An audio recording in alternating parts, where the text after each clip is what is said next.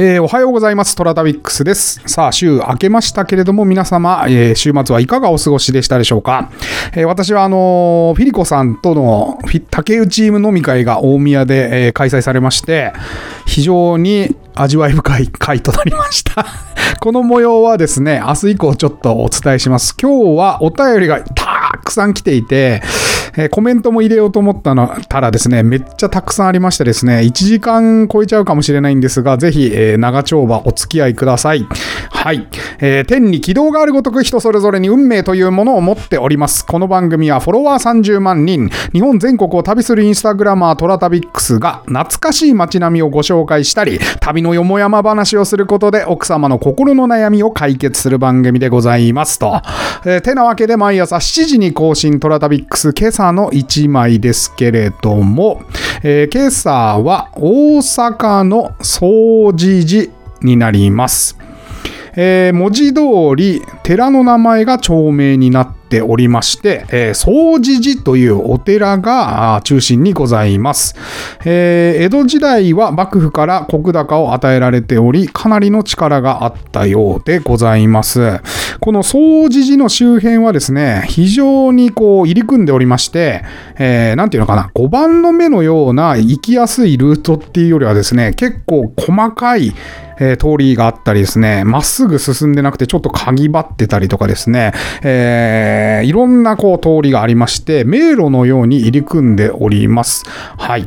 えー、下板張りの古民家が結構な数立ち並んでおりまして、なかなかいい場所でございました。えー、私はですね、非常にこの時暑かったので、えっ、ー、と、駐車場出て、えー、周りを歩いて、で、掃除時に入っていったんですが、なんかですね、この掃除時自体に来る車の数が非常に多くてですね、えー、参詣される方が非常に多いんだなと思いました。うん。なんだろう、有名なんですかね。えっ、ー、と、大阪の方、もし知ってらっしゃったら、掃除時について 教えてください。はい。割と人が来るから、あんまりその平日私回ってるもんで、そんなにお寺にね、人がいるってことは観光地でない限りないんですけど、ここはそんな観光地っぽい感じでもないのに人が多いなっていうのを思いました。はい。あとはですね、やっぱりこの大阪といえどもですね、こういう古い街並みが残ってることが非常に嬉しいなと思いました。うん。どうですか？皆さんのなんだろう、大阪のイメージが少し変わったんじゃないかななんて思っております。私はガラッと変わって、えー、大阪の底の深さを知らされてですね、えー、飲み屋も含め、キャバレーも含め、いろいろと、なんていうか、南側と北側であグラデーションがあって面白い街だなというふうに今は感じております。まだまだ掘りがいがあるなと。うん。あの、だんだんなくなってきますから、いろんな地域を回ってると行く場所がね。うん。まだまだ大阪は細かく掘っていくと楽しそうだなというふうに思いました。したはい。えー、てなわけで今日はお便り紹介じゃんじゃんバリバリ行きましょう。うん、たくさん来てんだよね。はい。えー、っとね、最近よく来てるのがですね、あの、オーディ、私今、もともとはですね、オーディのメッセージお便りですね。それからインスタのコメント、メッセージを拾ってたんですが、まあ、そこに加えて、スタンド FM の方からですもうですね、えー、コメント、それから、えー、レター、まあ、メッセージですね、をいただいたものも含めて紹介していこうかなというふうにしたらですね、めちゃくちゃ数が増えちゃって と全部、まあ、今日は全部やりましょう。はい。いきますね。はい。えー、先週のいろんな放送の中、あるいは写真の中からいただいたコメントを拾ってま、えー、いります、えー。まずはですね、インスタのコメント、ですね。写真についてたものからいきましょう。えー、辰野、兵庫県辰野の赤とんぼという宿が潰れてしまったんですが、えー、それについてたコメントです。おやすどんさんから、えー、高度経済成長以降は公共工事、箱物より国内旅行や農産物推奨の制度を作るべきだったと思います。えー、更地になるか外国人に買われるかですね。泣きと。そうね、まあ、あの、辰野は最近ですね、若い人がいろいろ入ってですね、で、カフェをやったりですとか、食べ物屋さんをやったりっていうことが始まってまして、一応充電券ですからですね、あのー、多分、なんていうかな、あの、援助が入ると思うんですよ。で、そこに若い人の血が入ってきて、まあ変な改装しなければね、うん、建物を変な風に改装しなければ、じゃんじゃんこう、若い人が入ってきてほしいなと私は思いますけどね。うん、なんで、えー、この、えー、辰野の赤プトンボもですね、なんか今イベントをやられてるっていうこともメッセージでいただいたんですね、実は。うん。なんで、こういう、まあ、辰野の街を見下ろせるスペースなので、ここでいろいろね、えー、虎さん関連、あないしはまあ別のね、えー、何かのイベントごとを中心にやっていただけるといいんじゃないかなというふうに思いました。ちなみに喫茶店はまだ営業されてるそうです。はい。なのでまだ入れますよ、中には。はい。ありがとうございます。おやすどんさん。次、湯の津温泉の写真に来ていたのが、えっ、ー、と、台所さん。台所さん久しぶりですね。うん。台所さん元気かなってずっと心配してました。今年夏長かったし暑かったからね。うん、途中まで。はい。えー雨の温泉場、えー、スズラン用のシャンデリア、階段上の踊り場、しっとりとしていていいね、と。ありがとうございます。あのー、ぜひ、機会を作って、あの、行っていただきたいですね。台所さんには。ありがとうございます。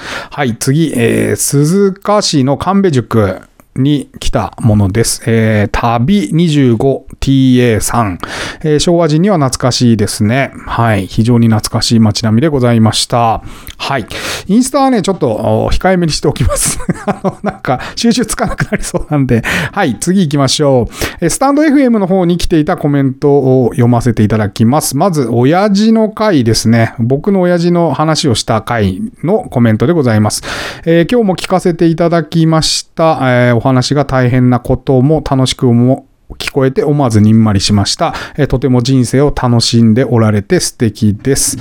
ありがとうございます。えー、こちらは、えー、まちこさんからいただきました。ありがとうございます。はい。えー、親父ね。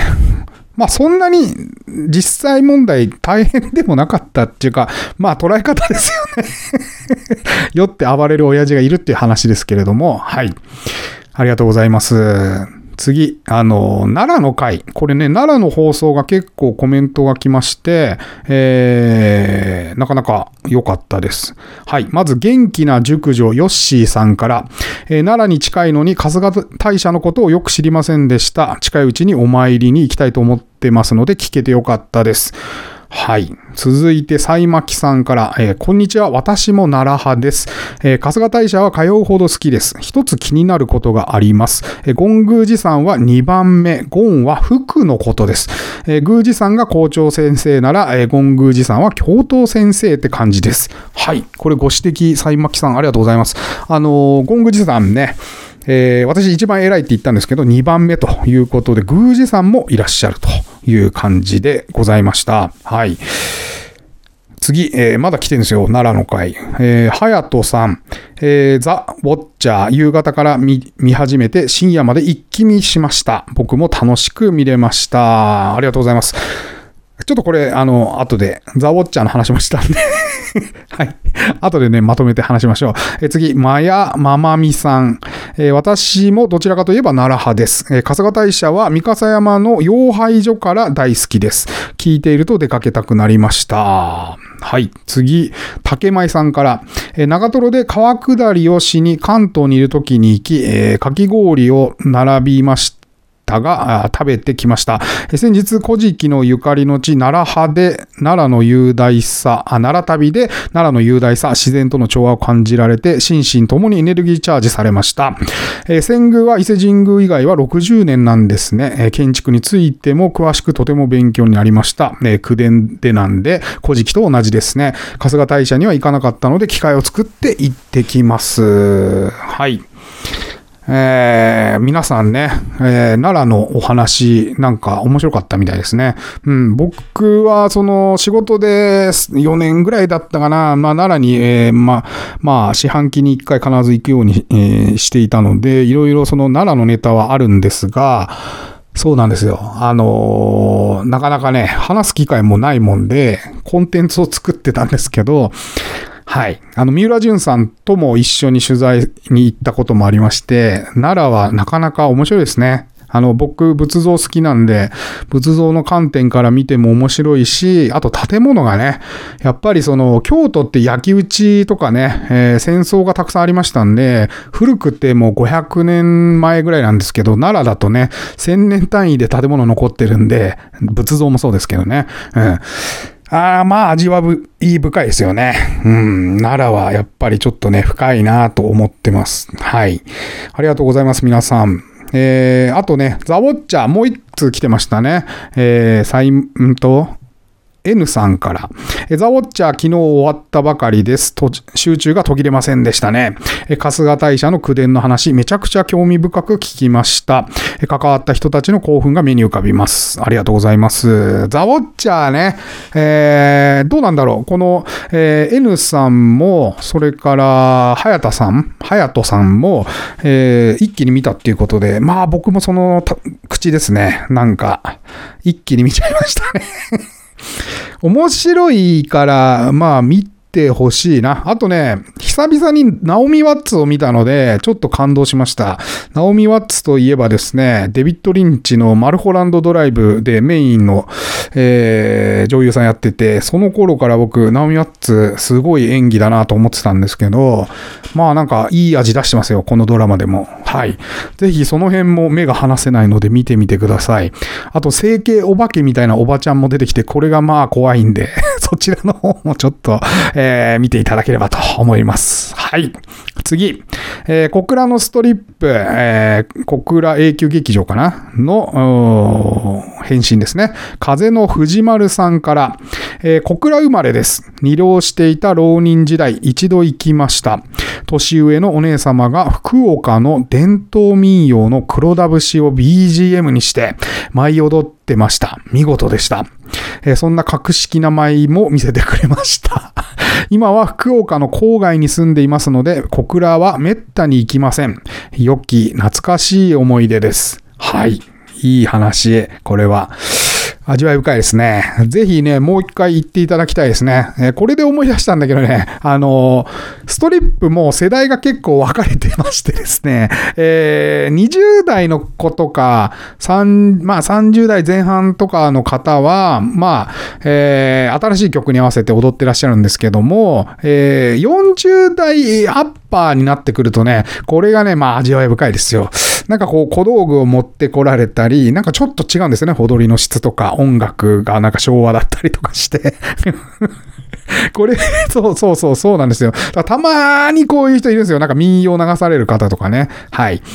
ストリップって面白いもんで、えー何かこう決まったスタイルがあるわけではないし、どなたか先生がいるわけではないので、皆さん踊り子さんがですね、自分で考えた踊りを、え自分の好きな曲に合わせてやられてるんですね。だからこう、一人一人が考えた世界観みたいなものがありますので、そこがね、結構注目ポイントなんですよ。はい。で、そんな中から、まあ、ジョー、ストリップ場、お気に入りのストリップ場、推しのストリップ場を見つけて、で、写真を一緒に撮ってもらうっていうのが、まあ、通例ですね。うん。あの、女女性は安いので、ぜひ、えー見に一度行っていただきたいなと思います。なんか、僕と一緒にみんなで行くツアーなんかあってもいいかなって思いながら、はい。なかなか面白いです。はい。ありがとうございます。風の藤丸さん。はい。次がですね、先週の月曜日のお便り紹介から、えーカナリアかなこさんから、えーおはようございます。コメントへのお返事ありがとうございます。えートラタビックスさんのマニアックな配信から私の知らない世界がどんどん広がりワクワクしてます。えーこちらこそよろしくお願いします。えーカナリアかなこさんもう一つ、えー聞き耳東北ツヤ増し、あの、先週の分ですね。えーどこから仕入れてるんでしょうね？気になります。今日も楽しく聞かせていただきました。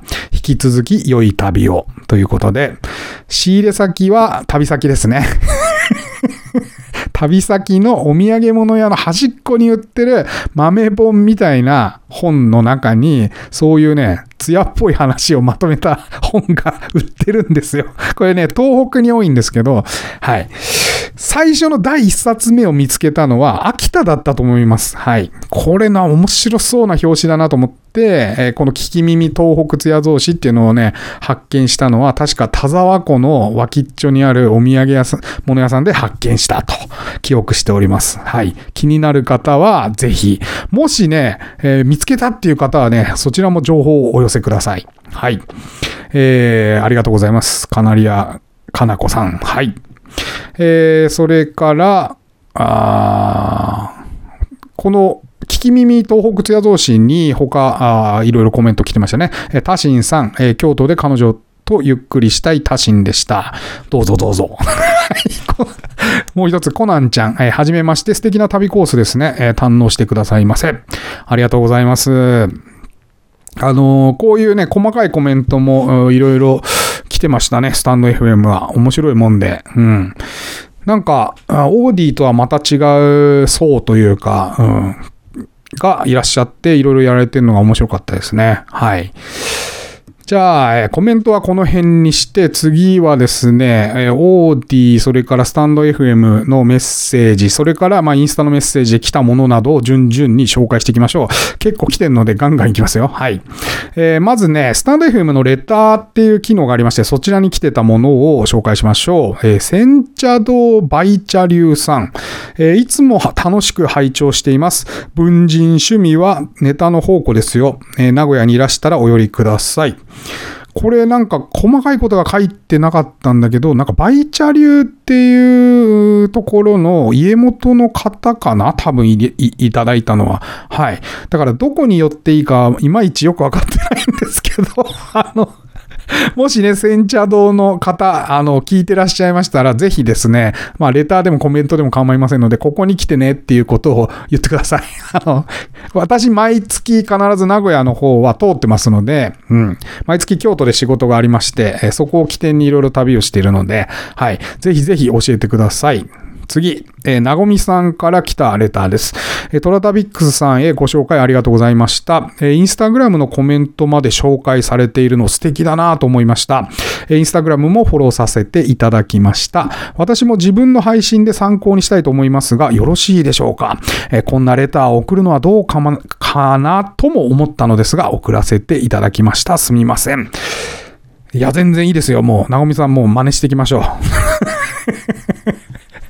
いや、僕、もともとそのインスタにね、なんかうまく、インスタしか見てない人が僕の声を聞いて、なんかこうね、えー、ちょっとでも人物像みたいのが形作られればいいなと思って、えー、やってますので、そう。なんか SNS、他の SNS とか他のメディアとのなんかつながりをね、強くすることで、なんかこう私の人物像みたいなのが立体的に映し出されたらいいなと思ってますので、ぜひね、SNS と連結した方がより面白くなるんじゃないかなというふうに僕は思ってますので、なごみさんもね、ぜひやってみてください。なごみさんは結構面白い配信、面白いっつったらあれ失礼かな。なんか僕が一番最初に聞いたのは、あの、の、踊るポンポコリンを聞かせていただいたので、あの、歌をいろいろ歌われてる、なかなかこう、放送が和む方の配信でいらっしゃいます。文字通り和みさんでございます。はい。えー、興味のある方はスタンド FM でどうぞ。皆さんね、これ、あの、私がコメント返信したりしてる方々皆さん配信されてらっしゃる方々なので、はい。ぜひぜひ、このバイチャ流の方も配信されてます。はい。えー、お次は、毎度どうも、リリーさんですね。はい。えー、ラジオ放送250回超えたとは、かれこれ8ヶ月でしょうか。おめでとうございます。毎日って本当にすごいことだと思います。楽しくて元気もらってます。えー、しかし、ネクター帳を持ち歩くようになってしまったんですか？なんてこった。でもそのネタ上興味津々笑いと。えー、面白い話じゃなくてもなんてことない話してるトラタトラタビックスさんも全然面白いです。えー、そういえばトラタビックスさん自身はラジオはいつ頃から聞き始めましたか、えー、私は中学時代の深夜ラジオでした。流れてくる曲からいろいろ知るのも楽しみでした。えー、トラタビックスさんが中学時代に好きになった曲なども機会があったら流してください。えー、聞き聞きたいことはいろいろあります。またお便りしますと。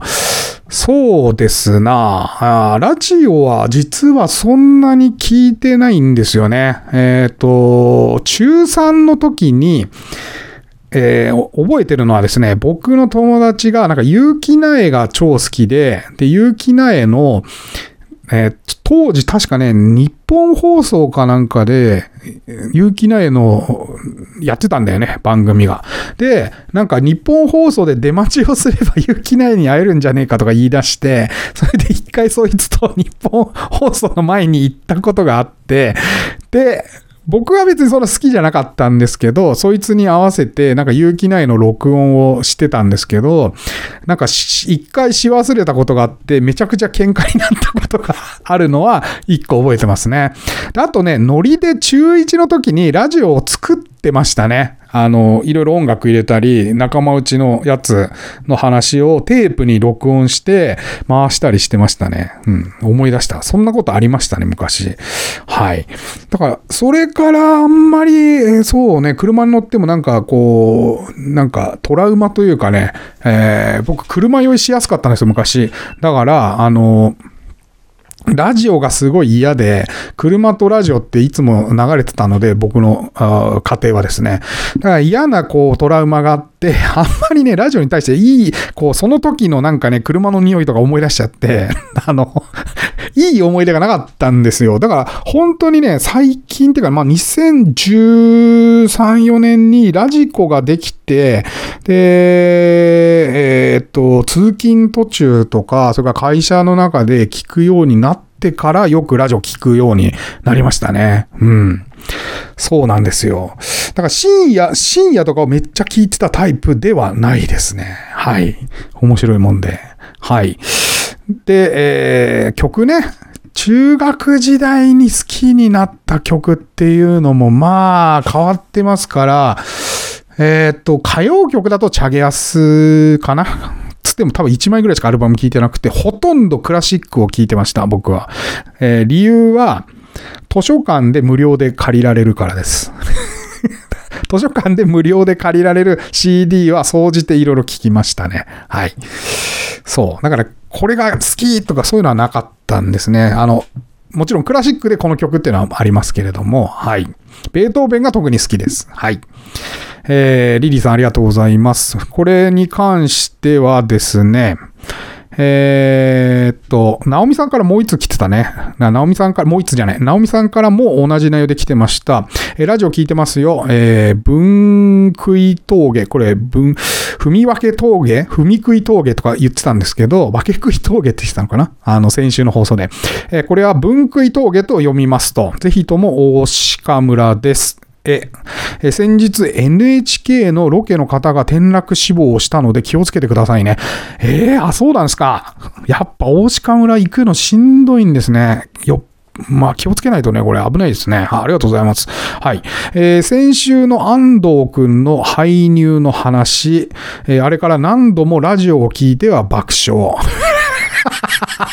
ありがとうございます。この面白さが分かっていただけて、めっちゃ嬉しいです。はい。えー、マロンザを超えたかもしれません。ナオミさんの神会はマロンザですからね。はい。えー、挿入をエロいと考えたこともなく、エクセルを使っていたし、何の違和感も感じませんでした。私もそうです。はい。えー、そこにヒットした安藤くん、相当のセンスの持ち主と見ました。さすがの私も見落としましたね。えー、してやられました。挿入、確かにエロいかも。えー、これから Excel の挿入見るたびにエロいシーンを思い出しそうです。これは大ヒットですよ。はい。でしょ？そうなんですよ。これ、マジで面白い。もうちょっと本人見たらもっと笑えますから、本人、あの小坂井和樹みたいな顔してて 小坂井和樹を、あの、二つにして、なんか平和の要素を足したみたいな感じです。もう、本当に平和な顔してるんですよ。はい。えー、トロタビックスさんのラジオを初めて聞いたのが去年の12月、自己紹介からです。はい、ありがとうございます。もう1年経つんですね。えー、本格的な配信から250回が過ぎたなんて、よく250回ネタがつきませんでしたね。えー、感動ですよ。毎日ですよ。私は無理です。えー、トラタビックスさんの紹介で、コトさん、ナオ先生、まゆなべさんとつながってハッピーです。え、特になお先生の作品は大好き、エネルギーをもらってます。これからどのように配信なさってなこどどのようにど、どのような配信になっていくのかが楽しみです。トラタビックさんは大変だろうなと思っています。ありがとうございます。直美さん。はい。大変です。大変、うん、大変っていうか、まあ楽しみながらやってますけど、まあ、自ら今ちょっと面白いところに出かけていくようになったんで、まあ自分のその生活の潤いにも最近なってきてますね。こう、ネタ探しに出かけていくっていう。はい。なんでまあ、苦ではないんですけれども、まあ、あの、毎週毎週ね、こうやって話させていただくのは本当にありがたいことでございますよ。はい。皆さんのお便りも本当に嬉しい限りでございます。ありがとうございます。直美さん、いつもいつも。はい。えー、それからリリーさんのもう2つ来てんだよね。はい。えー、リリーさんから、えー、春日大社の権宮寺さんの逸話、鳥肌が立ちました。えー、針の一本一本それぞれを繊細に調節してねじり方を変えることで水はけが良いことや、20年に一度の遷宮が口伝による技術の継承につながっていることなど、貴重な内容ばかり、先人の方の経験からの優れた技術や継承への尊い志に深く感動です。もし生まれ変われたら、建築士になって技術継承を口伝していくことに、ほんのちょっとでも貢献したいなと思いました。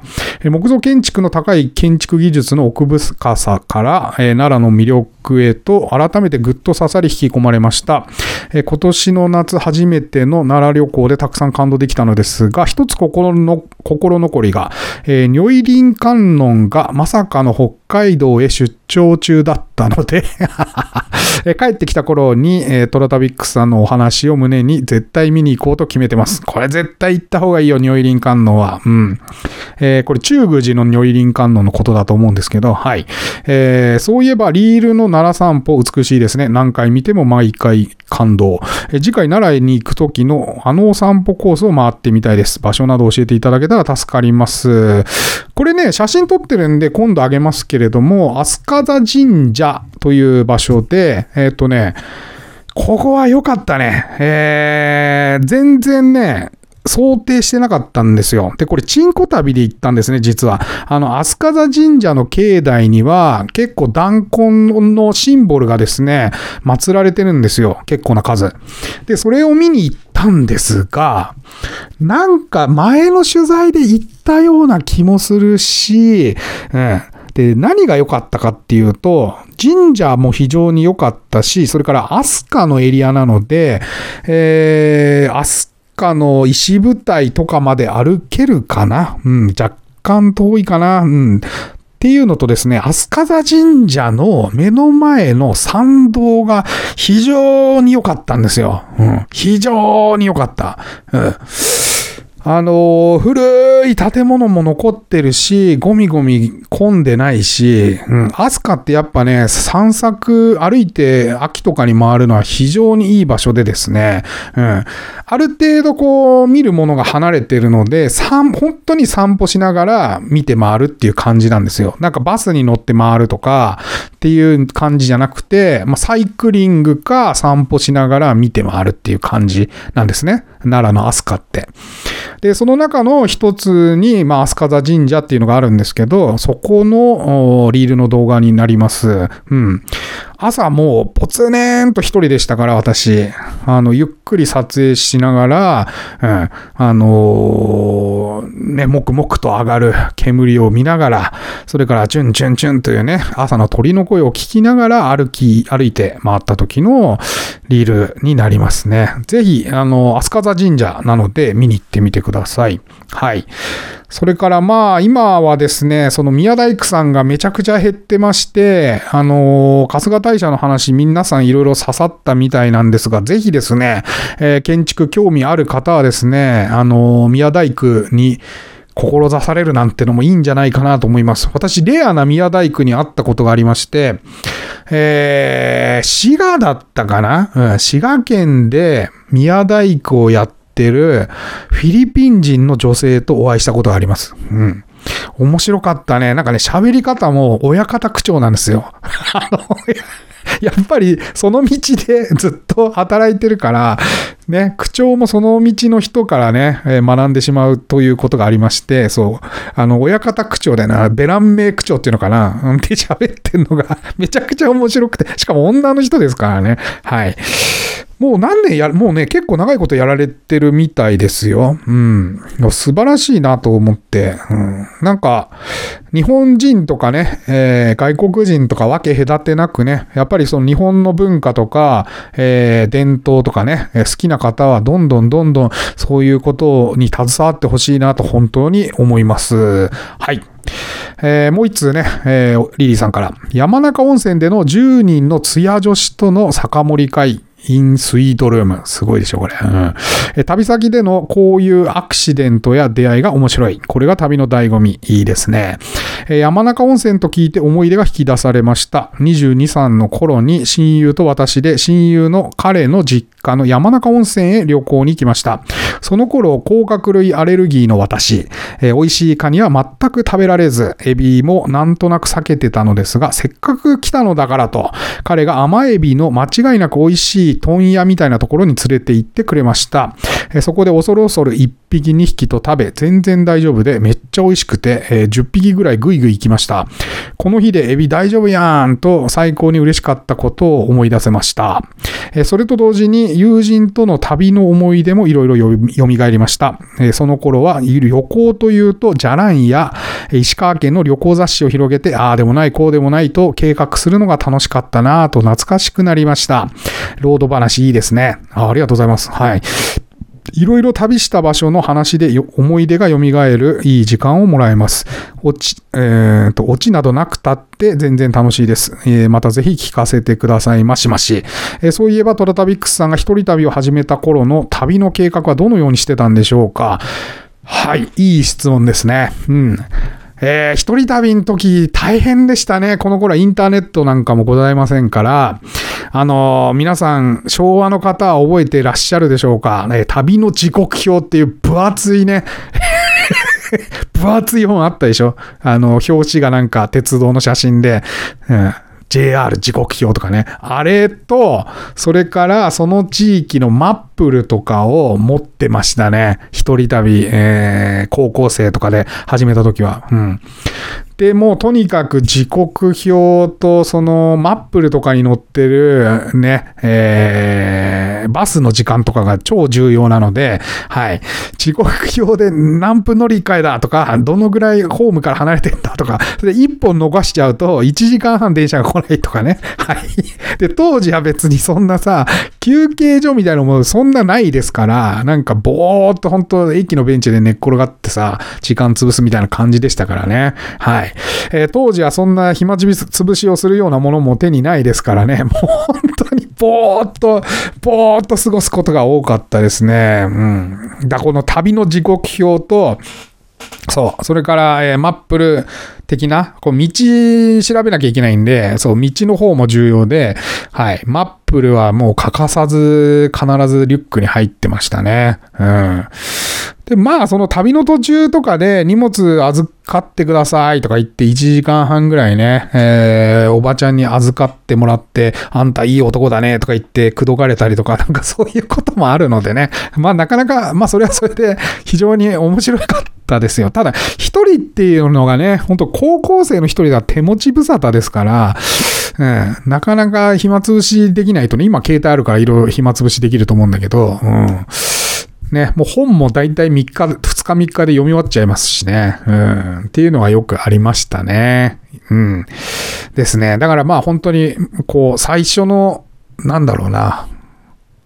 行く前の3日ぐらいは本当に時刻表とマップルのにらめっこでしたね。でも今はね、それがまあ変わらずですね、本当に僕は地図を作るのが趣味なので、あの、旅に出かける前の1週間ぐらいは結構地図を作ってます、今は。うん。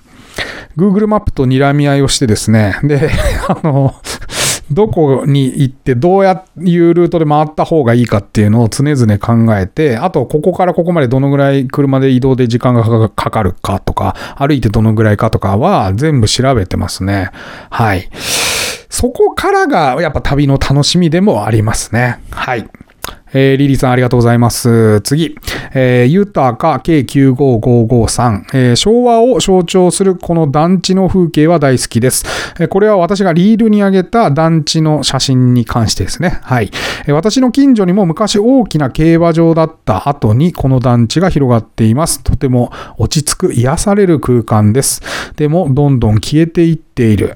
いずれ全部なくなってしまうと思うと悲しい気持ちにもなります。高度経済成長期から、高度経済成長の昭和から令和へ長いようで短い歴史の移り変わり、仕方ないことですが、その姿を写真に収めています。はい。えー、ありがとうございます。豊かさん、これぜひね、写真の方もシェアしてほしいなと思いつつ、あの、私の次の引っ越し先は、まあ、団地と思ってるので、はい。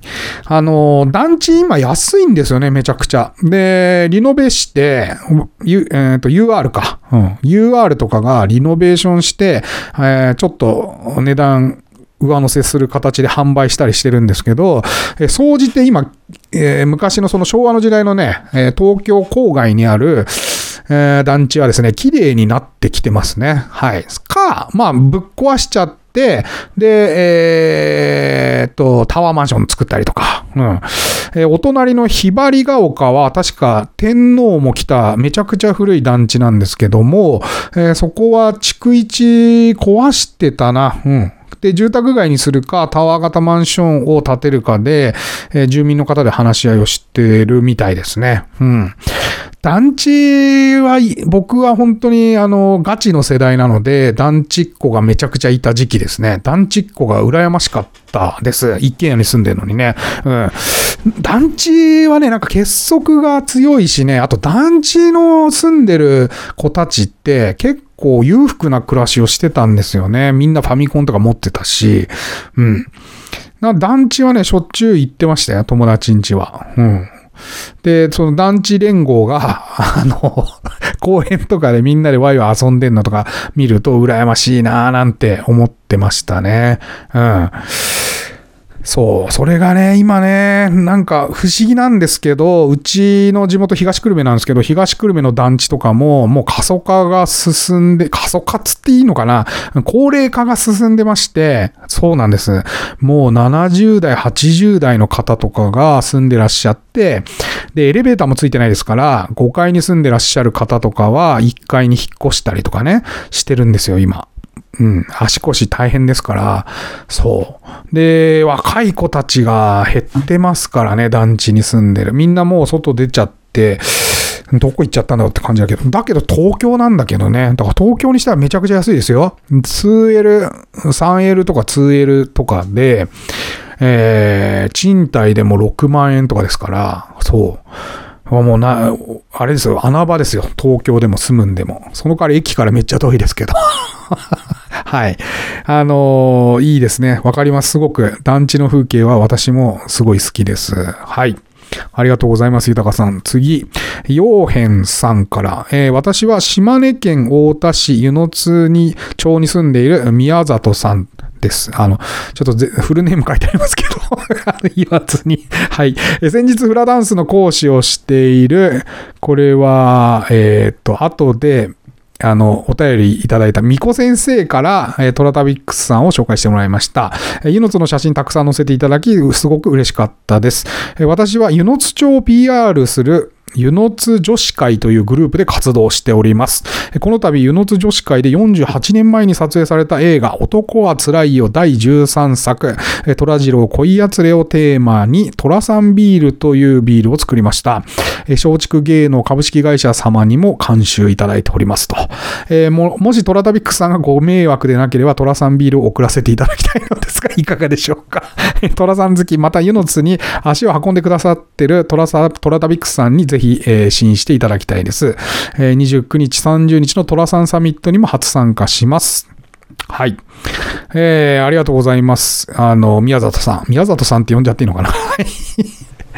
あのトラサンビールはですね、実はあの松竹かなんかのインスタで見たのかな ?Facebook か？ちょっと覚えてないですけど、そう。あの、回ってきてて、おトラさんビール、ユノツが作ってんだっていうのを先に知ってまして、で、後からこのメッセージいただいて、非常に嬉しい限りで、あの、ぜひ送ってくださいというふうにお伝えしました。はい。あの、クラフトビール、私、あの、東京のクラフトビール屋をしばらく、ここ1年ぐらいずっといろんなとこ回って、いろんなものを飲んでましたので、はい。クラフトビールにはうるさいです。はい。いやー、ユノツね。いや、本当ユノツの、このユノツ女子会の香ばしいものを見ましたよ、結構。あの、ダンス動画とかあの、年齢がすごいばらけていて面白かったです。なんかお、おばあちゃまと言われるような年齢の方から、なんか、すごく若い主婦の方かな？子供とかも交えてダンスされている動画を見ました。非常に、あの、哀愁漂ってよかったです あの、ユノツは本当にいい場所なんで皆さん、あの、行きづらいですけど、出雲に行ったら、ちょっと車でね、湯の津に泊まりに行くのは本当にいいですから、はい。ああいう山陰っぽいお宿とかね、山陰っぽい温泉街っていうのは、なかなかね、どうしてないですから、えっ、ー、と、そうね。山口の俵山温泉しかり、それからまあ島根の湯の津しかり、まあ玉造温泉ってなっちゃうともうちょっとこう、大手が入ってる感じなんで、ひなびたっていう言葉が適切ではないですね。えー、だ玉造は違うんだよな。もちろん玉造はお湯最高ですけども、はい。でも湯の津は、そうね、湯の津のひなびた感じはないですね。そう。それから、鳥取で言うとね、岩見の方のお風呂とか、あと貝殻節の、うん、だからばらけてんだよな、結構鳥取は。そう。そうなんですよ。だからこう、鳥取県で、あ、まあ温泉、あとあれか、三笹温泉があるな。三笹温泉はひなびてますね。うん。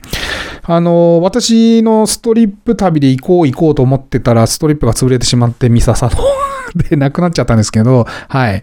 今、まだヌードっていう看板が残ってます。あの、ミササも、そうね、このロードトリップの話で言うと、あの、ミササの思い出もいろいろあるので、ミササの話もしていきたいなと思います。はい。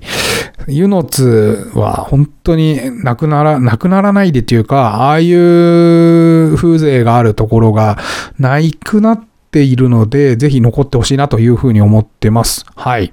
週末、そう、トラさんサミットやってたんですよね。はい。私はまだ一度もお伺いしてないんですね。なんかいまいち、その、なんか山田洋次さんのインタビューとかの、なんだったかな、えー、トラさん会館かなんかのリニューアルの時はお伺いしたんですけど、サミット自体は、なん、なんていうかな、地方の、即売会みたいなイメージがあって、まだお伺いしてないです なんか上映とかしてんのかな？うん。ぜひ皆さん、なんかトラサンサミット行かれた方、情報お待ちしております。あの、それ次第で行くか行かないか決めようと思いますので はい。あのー、皆さん、湯の津行ってください。あと、湯の津ビールは、あのー、送っていただいて飲んだ後にまたご紹介しようと思います。宮里さん、ありがとうございます。はい、次、丸のこさん。えーとで、お便り紹介ありがとうございました。あ、これ先週のやつね。はい。えー、長野の上田市の温泉地、えー、鹿に教える湯温泉と書いて、かけ湯温泉と読みます。えー、文字通り鹿が教えてくれたという言い伝えがあり、古くは湯治場だったそうです。はい、えー、現在は大きな病院はありますが、かなりひなびた温泉地なので、いらっしゃる際は覚悟をしてください。大丈夫ですよ、私。もう、うん、びっくりするようなとこいっぱい行ってますから、はい。ラジオはオーディで晩ご飯を作りながら聞いているのですが、イヤホンはしておらず、ご心配の通り、チンコ旅というワードを主人に聞かれて説明したり。大人の風船を聞いているときに、これはあの、えー、コンドームのことを大人の風船と僕が読んだんですね。はい。えー、思春期の息子がそばにいたりと気まずいこともありました。今後はイヤホンをしようかと思います。長野は、えー、遠くの山が白くなり、これから里にも紅葉が降りてきます。寒くなりますので、お体に気をつけて旅を楽しんでください。ありがとうございます。はい。えー そうね。いや、これ本当あのね、イヤホンしてください。で、イヤホンしても、なんか病院とかで聞かない方がいいらしいですよ。なんか、病院とかで吹き出しちゃったりして、周りから変な目で見られたりするっていう方もいらっしゃったりするので、えー、おすすめは車の中で 聞く。あの、通勤で車を使われる、使われる方は、車の中で聞いたりとかが良いかな。あとはね、あの、ゆっくり夜お酒を飲みながら聞く方なんてのもいらっしゃいますので、はい。それぞれの楽しみ方をしていただければと思います。いや、ちょっとね、今後ね、やっぱりね、あの、旅の話をしないとダメだね。こういうくだらない話ばっかしてないでね。はい。反省してます、最近。最近ネタもないことだし、ちょっとロードトリップ側の旅の話に、旅の話に終始していこうじゃないかと。そういうふうに思っております。ありがとうございます。丸のこさん。はい、次。えー、ゆきこさん。これも久しぶりにいただきました。福島のゆきこさん。はい。えー、トラダビックさんおはようございます。お久しぶりにメールします。メッセージします。えーもみじ狩りはいいですね。えー、こちら、会津は山の上が今はピークですと。はい。里の方も色づいてきています。早いね、やっぱり。うん。11月頭はちょうどいいかもしれないですね。えー、山形の、あ、山形じゃないこれ。えー、っと、宮城の鳴子とかも綺麗ですよね。鳴子温泉いいよね。はい。えー、ロードトリップのお話を聞いてて思い出した話があるんですが、めちゃくちゃ長くなってしまい送れないので、後でオーディのお便り機能から 送るかもしれません。はい。えー、ゆきこさんお待ちしておりますよ。はい。そうね。東北行きたいですよね。11月の頭は紅葉が綺麗ですからね。うん。はい。じゃあ今日は、今日の最後ね、もうめっちゃ喋ってますよ、ずっと。ノンストップで。えー、みこ先生、ありがとう。みこ先生から来ました。オーディの配信のみこ先生からいただきました。えー、いつも楽しく拝聴しております。えー、いきなりですが、お言葉に甘えて相談です。うん、いいね、相談。相談受け付けますよ。はい。えー、一人旅にとても憧れております。自営なので、平日に気軽に行ける身なのですが、独身の50歳には気軽に誘える人がいないのと、一緒に行きたいなという人もおらず、書いてて悲しい笑い。なんか、なんか、寂しいな。どこに行っていいかわからないというか、できれば工程を考えてほしい。えトラタビックスさん、私におすすめの旅行工程を考えてもらえませんでしょうか？はい、シンプルなメッセージありがとうございます。そうね、難しいよ、これは。えっとね、ここに、この短い文章ですけれども、こう、巫女先生の中の葛藤みたいなものが非常に見られて面白いですね。うん。あの、自営で平日、平日に気軽に行ける身っていうのは私も一緒なんですが、えー、気軽に誘える人がいないのと一緒に行きたいなという人もおらずっていうのは、これはもう、あの、本当は行きたいっていう気持ちが見えちゃってますね。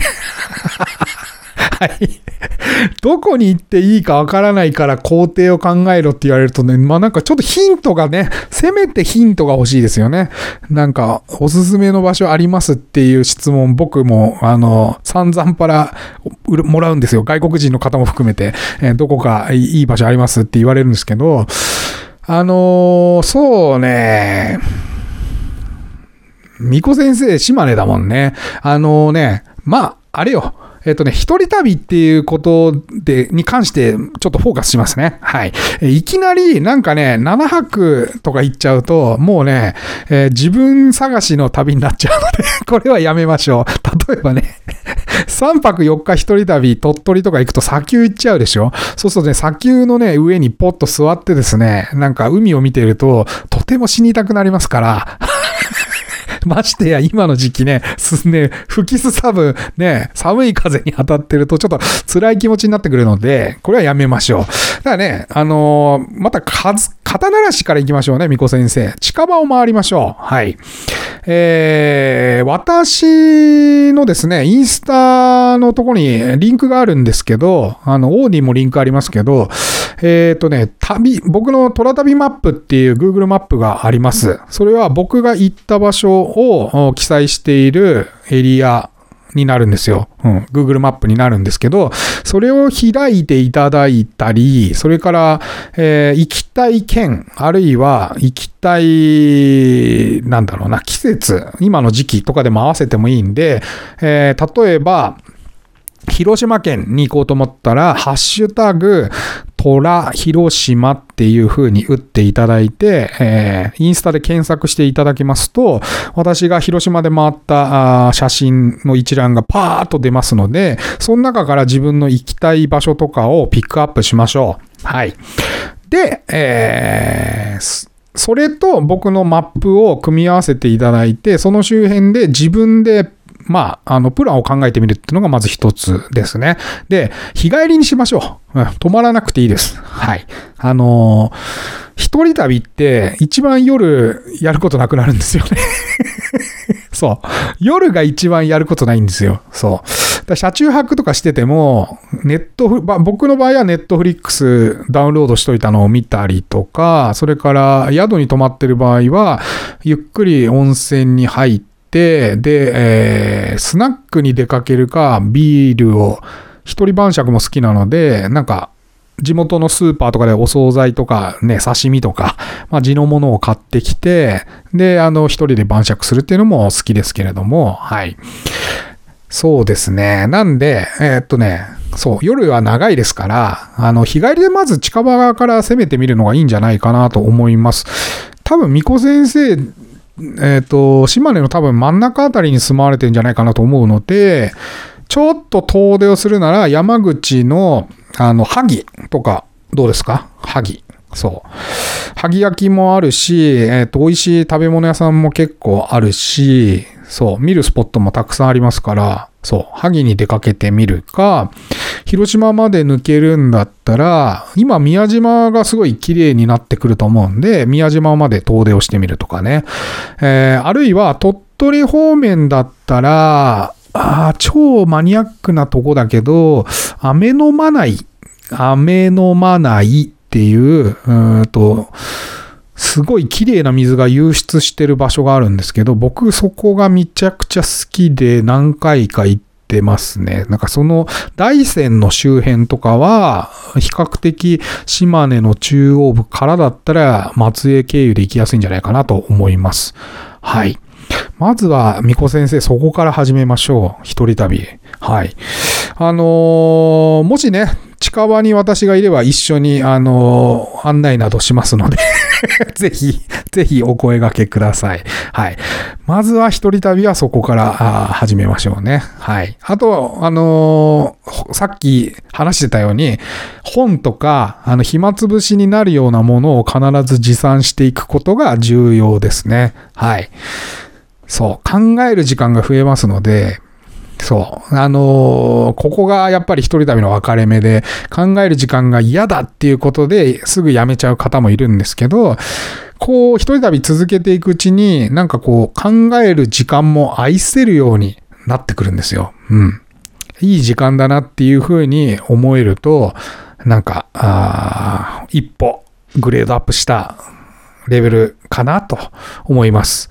まあ、あとはね、今のうちに、えっと、僕も前やってたんですけど、人の、人を守る会っていう宿に毎月行くっていう、うん、グループを作ってまして そう、人の会っていうのをやってたんですけど、個人的にね。そう、そういうグループ、旅仲間の毎月なんかテーマを決めて、一緒に行くような仲間を今のうちに募っておくと、この先、あの、子育てが終わられた方とかが集まりやすくなるので、そうそうそうそう。なんか、40代、50代の間に、やっぱりこう、そこで作った人間関係が、その後の、え、60代以降の人生に影響するっていう話もあるので、うん、僕は結構積極的にいろんな人をまあ、暇があればね、うん、子育てしてる最中に1日でも空いてるような人がいたら、じゃあ一緒になんか4人ぐらいで集まってどこどこ行くか、みたいなことはよくやってました。コロナの前はね。今ちょっとコロナがあったんで、また再開しようかなとは思ってますけど、そう。なんかそういう会をね、いくつか作っとくといいと思いますよ、今後。うん。なんでまあいろんな人と出会う機会にもなるしね。はい。と思います。なんかちょっと上から目線な感じかもしれないですけど まあまずはね、一人旅になれるっていうことで日帰りで、えー、近場のところを回ってみる。ないしはまあ一泊二日ぐらいで温泉地に行ってみるっていうのがいいんじゃないかなと思います。あの、山口行かれるなら俵山温泉ぜひ行ってみてください。はい。えー、長々と話してまいりましたが、えー、1時間以内に終わりました、やっと。はい。ちょっとこの調子で全部やっていくのは辛いので、えー、今後はコメントとか絞っていくかもしんないな。うん。全部やっていくと大変なことになっちゃうから。はい。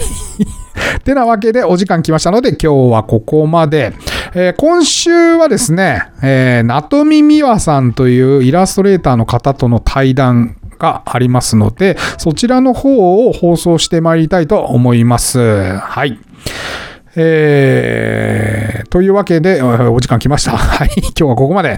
トラタビクさん皆様からのお便りをお待ちしております。今お聞きのメディアのお便り機能からいただいても結構でございますし、私のインスタアカウント、toratabix トラタビックスに DM またはコメントお送りください。それでは、いってらっしゃい。